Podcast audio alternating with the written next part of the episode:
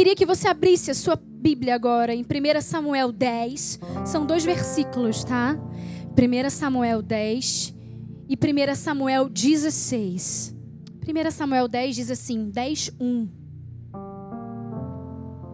Samuel apanhou um jarro de óleo, derramou-o sobre a cabeça de Saul e o beijou, dizendo: O Senhor o ungiu como líder da herança dele. Versículo 6. O Espírito do Senhor se apossará de você, e com eles você profetizará e será um novo homem. Samuel falando para Saul. Agora você pula para o capítulo 16. 16, 1. Diz assim, ó. O Senhor disse a Samuel: Até quando você irá se entristecer por causa de Saul? Aquele profeta que ele tinha ungido lá atrás. Eu o rejeitei como rei de Israel. Encha um chifre com óleo e vá a Belém. Eu o enviarei a Jessé. Escolhi um de seus filhos para, para fazê-lo rei. Samuel, porém, disse: Como poderei ir? Saul saberá disso e me matará. 3. Convide Jessé para o sacrifício e eu mostrarei a você o que você deve fazer. Você irá ungir para mim aquele que eu indicar. 10. Jessé levou a Samuel sete de seus filhos, mas Samuel lhe disse: O Senhor não escolheu nenhum desses. Então perguntou a Jessé: Estes são todos os filhos que você tem? Jessé respondeu: Ainda tenho caçula mas ele está cuidando das ovelhas. Samuel disse assim: Traga-o aqui. Não nos sentaremos para comer enquanto ele não chegar. Jessé mandou chamá-lo e ele veio. Ele era ruivo, de belos olhos e boa aparência. Então o Senhor disse a Samuel: É esse! Levanta-se e unja-o. Samuel apanhou o chifre cheio de óleo e o ungiu na presença de seus irmãos. E a partir daquele dia, o Espírito do Senhor apoderou-se de Davi e Samuel voltou para Ramá.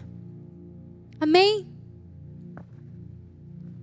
Nós vamos hoje ver um pouquinho, estudar um pouquinho sobre a vida de Saul e Davi. Dois reis Dois reis importantíssimos. A gente vai traçar um paralelo entre os dois aqui, um pouquinho, vai ser uma palavra breve ao teu coração. E o título dessa mensagem é Quando Deus derrama a unção. Quando Deus derrama a unção. O que, que a gente deve fazer então? Quais, quais são as minhas atitudes diante da unção derramada do Senhor? Sabe, a integridade é uma das primeiras coisas que a gente precisa entender e ter quando a gente recebe a unção do Senhor. Porque Deus derrama da unção dele, certo? Deus derrama poder. Deus é poderoso, Deus é misericordioso. Nós, quando nos convertemos, quando nós aceitamos Jesus e deixamos Jesus reger a nossa vida, nós caminhamos num caminho ali de santidade que precisa haver transformação. Onde não ocorreu transformação, não houve conversão.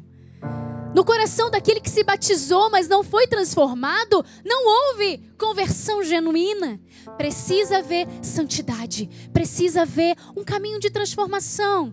E a primeira coisa que nós precisamos entender que é quando Deus, é que quando Deus derrama unção, nós precisamos cuidar da nossa integridade. Integridade fala do princípio espiritual acerca da fé cristã. É a base da fé cristã. É a razão pela qual você professa a sua fé. O sangue de Jesus nos purifica de todo pecado, mas a gente vai andar com Ele e a gente precisa ter um coração íntegro. Deus dá o poder, mas nós precisamos buscar a pureza. Deus dá o poder, mas nós precisamos buscar a pureza. E há um debate estranho. E o RT Kendall conta sobre esse debate estranho entre alguns líderes religiosos, aqui na nossa época mesmo. E o debate é o seguinte, em alguns círculos: o que, é mais importante, o caráter ou o dom? O que, é mais importante, a integridade ou a unção? Isso é fácil, né? Responder essa pergunta é fácil pra gente. Óbvio, é o caráter, é integridade, é o caráter de Jesus.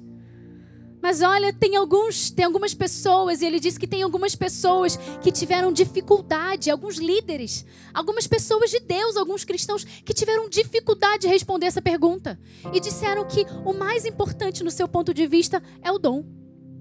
Que o mais importante é a unção do que o caráter. Sendo assim, se uma pessoa mostra uma ótima oratória, se a pessoa domina ali as redes sociais com milhões de seguidores, se ela sabe falar, se ela é capaz de profetizar, se ela é capaz de curar, se ela, se ela realiza milagres, não importa a sua vida pessoal, não importa a sua individualidade, porque ela realizou milagre.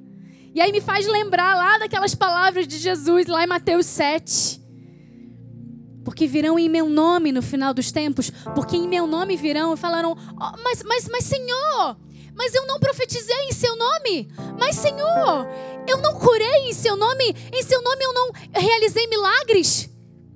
Jesus dá uma, uma palavra, uma direção para essas pessoas: Eu não vos conheço. São para essas que realizaram milagres, curas, que profetizaram que vestiram uma capa de santidade. Por isso que a integridade embasa a unção. O Espírito Santo é capaz de encher de poder para a liderança, mas só o poder não é suficiente. Também necessitamos de pureza. E mesmo que o Espírito Santo ainda venha sobre algumas pessoas e elas sejam capazes de realizar um grande espetáculo da fé, um grande espetáculo de unção. Sabe por quê? Talentos nós temos. O cristão é cheio de talento. O mundo é cheio de talento. Se o cristão quiser, ele realiza um show da fé. Se o crente quiser, ele realiza um show do milagre, um show da unção. Mas se não tiver integridade, se não tiver caráter, se não tiver mente em Cristo, é oco. É um show oco. Então, cuidado. Cuidado porque se tem pessoas ali no seu feed de Instagram, se tem pessoas ali no seu feed de Facebook, que talvez estejam criando grandes shows de unção, sem integridade, cuidado. Talvez elas não mereçam não, não precisem ser seguidas por você. Elas não são seus modelos, elas não são suas referências. Cuidado. Mais que uma aparência de santidade, é preciso integridade mais que uma aparência de santidade, mais do que uma capa de unção, é necessário integridade, é necessário sinceridade, é necessário honestidade, é necessário coração no altar, derramado, sincero, coração quebrantado. E a palavra diz: o coração quebrantado, ele não rejeita, ele não rejeita. Sabe, uma outra lição que eu aprendo é que quando Deus derrama unção, a gente precisa entender que ter dons espirituais não significa ter aprovação de Deus. E aí a gente consegue falar um pouquinho mais sobre Saul. E eu queria que você lesse ali o versículo 23, 1 Samuel 15, 23. E fala assim, ó: "Pois a rebeldia é como o pecado da feitiçaria, a arrogância como o mal da idolatria." Assim como você rejeitou a palavra do Senhor, ele o rejeitou, ele o rejeitou como rei. Essa é a palavra do Samuel, do profeta Samuel para Saul. Samuel, ele foi líder de Israel num tempo que não havia reis. Era um tempo que Israel tinha sido liderado por juízes, por líderes do povo. E Samuel aparece como profeta, ele se destaca. E aí, uma coisa que o povo sempre pedia é por um rei. Samuel se destacou como profeta do Senhor e o povo insistia em pedir por um rei. Queremos um rei que nos governe, queremos um rei que nos lidere. E aí Samuel, meio a contragosto, começou a procurar por um rei. Ele achou Saul, filho de Quis, da tribo de Benjamim. E o profeta Samuel, Samuel profetizou sobre Saul, que foi o que a gente leu. O Espírito do Senhor se apossará sobre você. O Espírito do Senhor se apossará de você. Você profetizará. Mas Saul, ele teve uns percalços no caminho. Ele começou bem, tá? Ele começou a profetizar e o povo começou a falar: Nossa, mas a gente tem mais de um rei, mais do que um rei aqui. Nós temos aqui um profeta. Ele é um profeta? Porque ele começou a profetizar. Ele começou a ser boca de Deus. E ele ganhou o povo, ele conquistou o povo. Mas em determinado momento, ele se perdeu. Ele começou a pensar muito em si mesmo. Ele começou a pensar mais nas coisas que o agradavam. Ele começou a amar mais o poder do que o ministério. Ele começou a amar mais o status, a posição do que a missão. Teve um episódio que ele ergueu um monumento a seu favor, em sua própria honra. Depois ele desobedeceu às leis de Deus, ele se perdeu. E as coisas não, não foram mais as mesmas para Saul, sabe? E aí Deus começou a procurar um substituto para Saul, que fosse segundo o coração de Deus. Mas você me pergunta, mas o Espírito de Deus não estava sobre Saul? Mas ele não profetizava, mas ele não curava? Possuir dons do Espírito não significa ser aprovado por Deus. Possuir dons do Espírito Santo, curar, profetizar, não significa que você é aprovado por Deus. Saul profetizava? Aham. Uhum. Saul curava? Aham. Uhum. Ele exercia seus dons? Aham. Uhum. Mas ele se perdeu. Logo não foi aprovado por Deus. Deus logo começou a ver um substituto para Saul, um substituto para o rei alguém que fosse segundo o coração de Deus. Sabe, a pior coisa que pode acontecer a um homem é obter sucesso sem estar devidamente preparado. A pior coisa que pode acontecer com um homem com uma mulher é obter sucesso sem estar preparado para o sucesso. E aí foi quando Samuel encontra Davi no meio das ovelhas. Ele encontra Davi, ele unge Davi. Davi ainda muito novo, mas ele era um homem segundo o coração de Deus. Davi então mata Golias, ganha a popularidade do povo. E Saul fica extremamente enfurecido. Acabou para Saul. Mexeu com o brilho daquele homem que ama o poder, que amava o poder. Ele viu que o seu trono estava ameaçado, ele começou a alimentar o ódio, ele começou a, a, a ficar, a entrar numa busca obstinada por acabar com Davi, acabar com a vida de Davi. Num desses momentos acontece algo surpreendente, porque ele começou a alimentar um ódio por Davi, ele queria mesmo perseguir Davi para matá-lo. E num desses momentos, num desses processos, aconteceu um episódio interessante. O Espírito do Senhor se apoderou de, Samu, de de novo e ele profetizou novamente. E você me pergunta, mas pastora, é um homem que queria tirar a vida de outro homem, que estava possuído por ódio, seus caminhos ali estavam totalmente desvirtuados, e agora ele profetiza? Agora o Espírito Santo do Senhor usa. E aí isso me leva lá para Romanos 11, 29. Olha o que, que diz Romanos 11, 29. Romanos 11, 29 fala o seguinte: que ele, que os dons do Senhor, que os dons que o Senhor dá são irrevogáveis os dons que o Senhor dá são irrevogáveis. Aí você me pergunta, mas, mas eu fiquei confusa. Mas eu fiquei confuso, como assim? Então são irrevogáveis. Ele usa alguém no momento de pecado, usa. Usa, porque a palavra dele precisa ser pregada. E a palavra dele é mais poderosa do que a boca que fala. Usa. Deus usou um, um cavalinho, uma mulinha. Não vai usar um profeta em pecado? Vai. Mas ele tam, também vai pedir contas. Talvez alguns profetas do século 21 estejam profetizando ao povo de Deus, ao mesmo tempo que maquinam planos de mal, planos do mal, planos perversos em seu coração. Isso acontece porque Deus não dá dons e os toma de volta, apesar do seu caráter.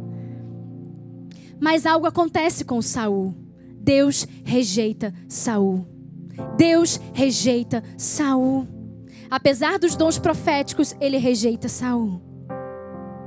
E aí isso me leva para o ponto 3 e último.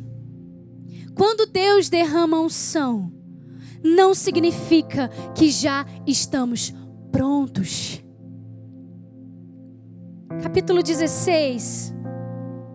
1 Samuel, capítulo 16, versículo 13. Samuel apanhou o chifre cheio de óleo e ungiu na presença dos seus irmãos. E a partir daquele dia, o Espírito do Senhor apoderou-se de Davi e Samuel voltou a Ramá.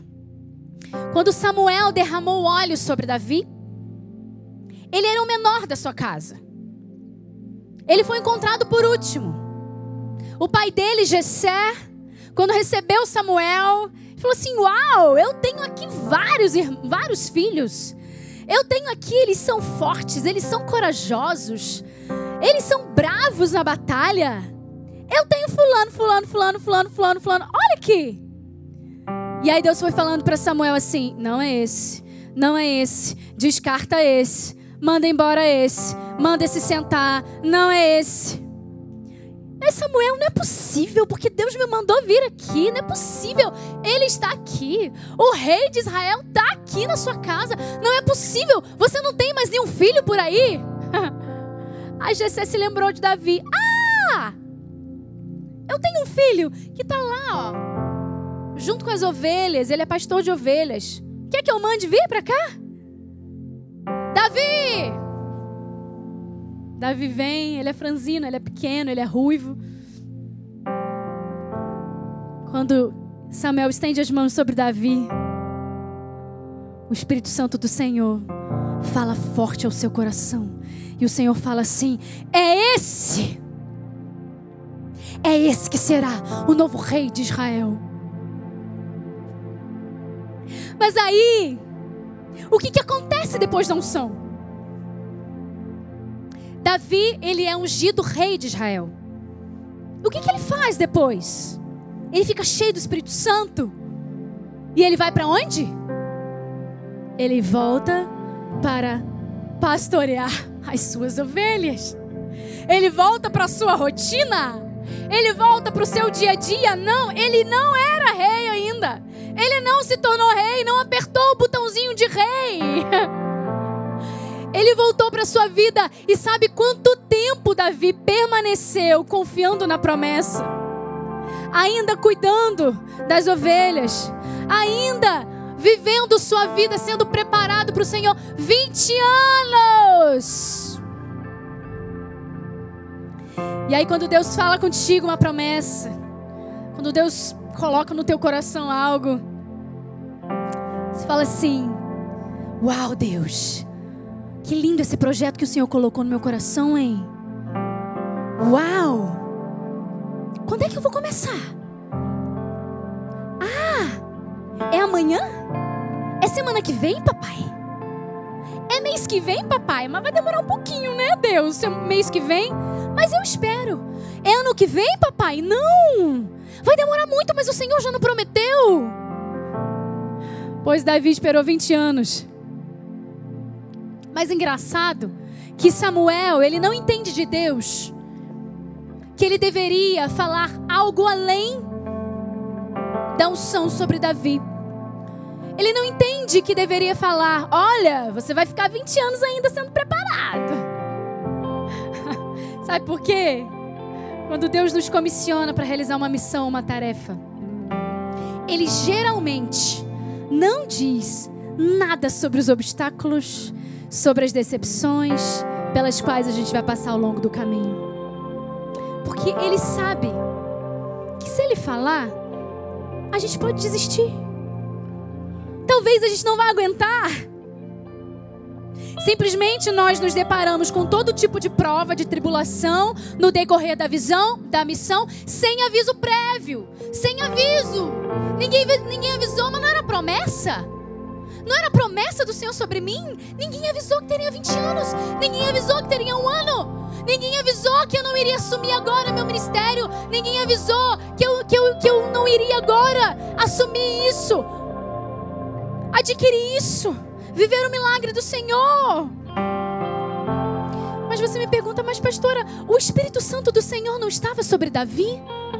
O Espírito Santo do Senhor não, se apoderou de Davi? Sim. Mas ele então estava pronto? Não. A resposta é não. A unção de Davi precisava ser refinada.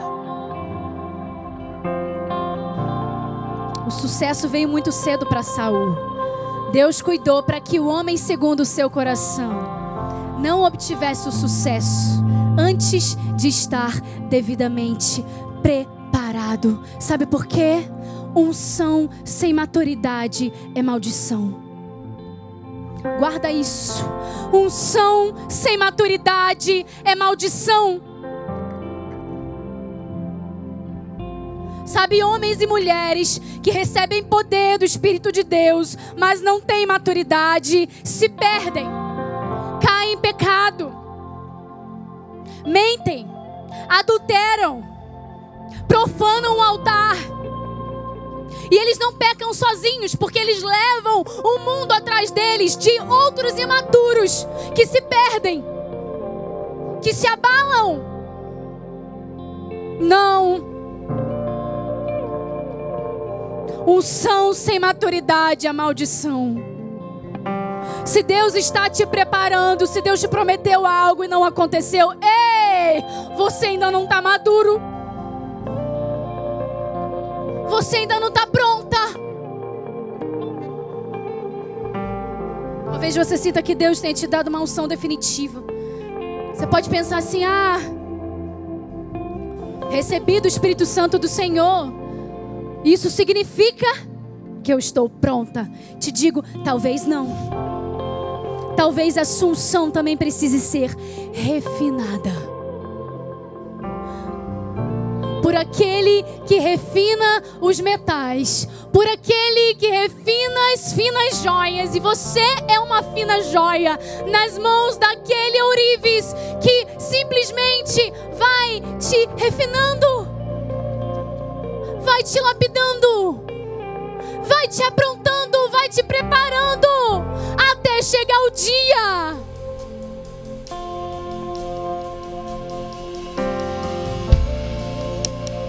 Sabe, quando a unção se encontra com a maturidade, há um estrondo.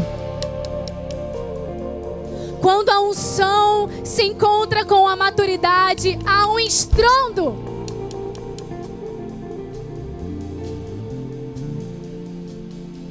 E Vitor Hugo diz assim: como o barulho de um poderoso exército, assim é a força de uma ideia de alguém cujo tempo chegou. Nós podemos dizer assim: como o barulho de um poderoso exército, assim é a força da unção de alguém cujo tempo chegou. A tua unção tem força quando tiver em você maturidade. A evidência da unção de Davi foi vista quando ele matou Golias.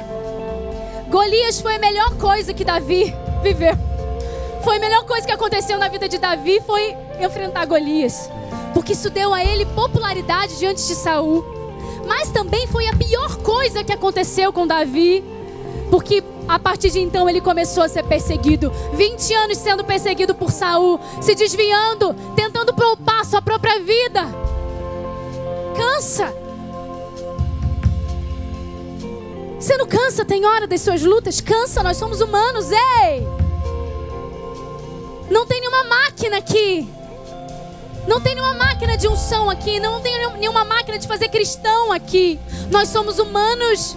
Às vezes o desgaste vem e a gente se pergunta, Senhor, mas por quê? Mas para quê? Me ajuda! Me ajuda a passar por isso, me ajuda a passar por esse processo. Eu imagino que Davi, na sua trajetória, se perguntou várias vezes: Chega, Senhor. Eu não aguento mais fugir de Davi, de, de Saul, eu não aguento mais. Mas Davi estava sendo preparado. Sabe, se o seu tempo ainda não chegou, é porque você ainda precisa de mais preparo. Se o seu tempo ainda não chegou, você precisa de mais preparo. Talvez se Davi soubesse dos seus 20 longos anos de preparo, talvez ele teria desistido no meio do caminho. E você? E a promessa que você já recebeu? Como você tem passado pelo processo?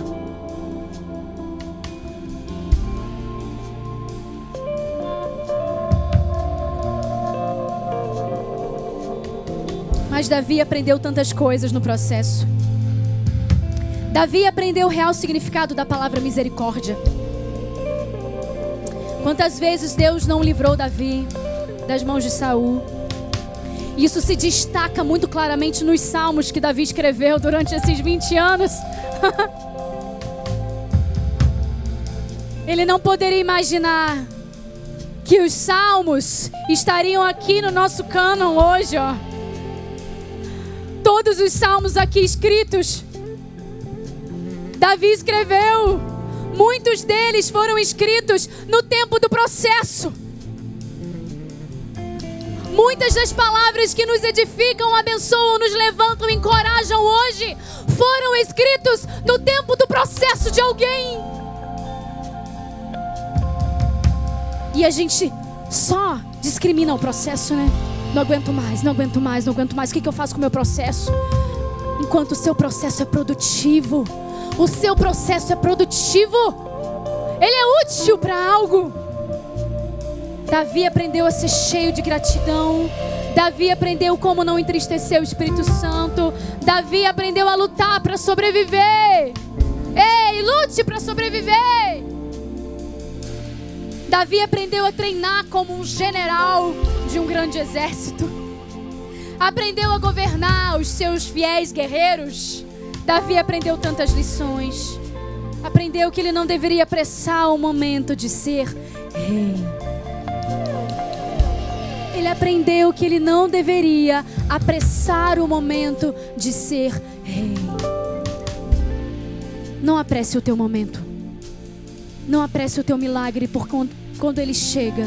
Porque quando ele chega nas mãos de um despreparado, ele causa um estrago. Sabe, Deus desejava que Davi estivesse pronto quando o tempo chegasse. O dia chegou e ele se tornou o maior rei que Israel já conheceu. Valeu a pena o processo. Valeu a pena o preparo. Valeu a pena, valeu a pena. Porque ele foi o homem segundo o coração de Deus. Então eu aprendo, eu aprendo muito, muito, muito com a vida de Saúl e de Davi. Eu aprendo sobre a unção, eu aprendo sobre a maturidade, eu aprendo sobre a integridade. Eu aprendo que Deus dá o poder, nós precisamos buscar a pureza. Eu aprendo que possuir os dons do Espírito não significa ter a aprovação de Deus. E eu aprendo que sem unção, sem maturidade, sem maturidade, a unção é maldição. Eu queria que agora você baixasse sua cabeça onde você estiver aí na sua casa.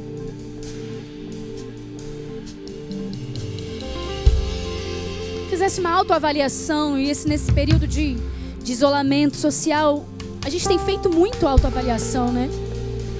Deus nos, nos empurrou para as nossas casas para que a gente pudesse nos conhecer mais e nos permitir ser lapidados pelo Espírito Santo do Senhor. Queria que você olhasse agora para o teu interior. E você identificasse na sua trajetória em que momento você está. Em que nível você está. É processo que você tem vivido? Você tem vivido um desgaste por conta do seu processo? Eu quero te dizer algo. Ali na frente, Deus tem o propósito. Ali na frente, não é lá. Espera mais um pouquinho. Espera mais um pouquinho. Aprenda com o seu processo, porque o processo, porque o propósito de Deus vai se cumprir. Mas você precisa frutificar no processo. Se revista da unção, mas se revista de integridade, de caráter. Sabe, olha, a igreja, a igreja de Cristo e, e, e os santos não aguentam mais cristãos ocos, cristãos cheios de máscara, cristão de aparência. Chega! Ou você está com Cristo ou você não está com Cristo. Se for preciso ser radical para isso, abrir mão de certas coisas, ei, não negocia. Não negocia com pecado. Foge. Deus está refinando o seu povo. Deus está refinando você, mulher. Você está passando pelo fogo. Você é ouro. Ele está refinando você.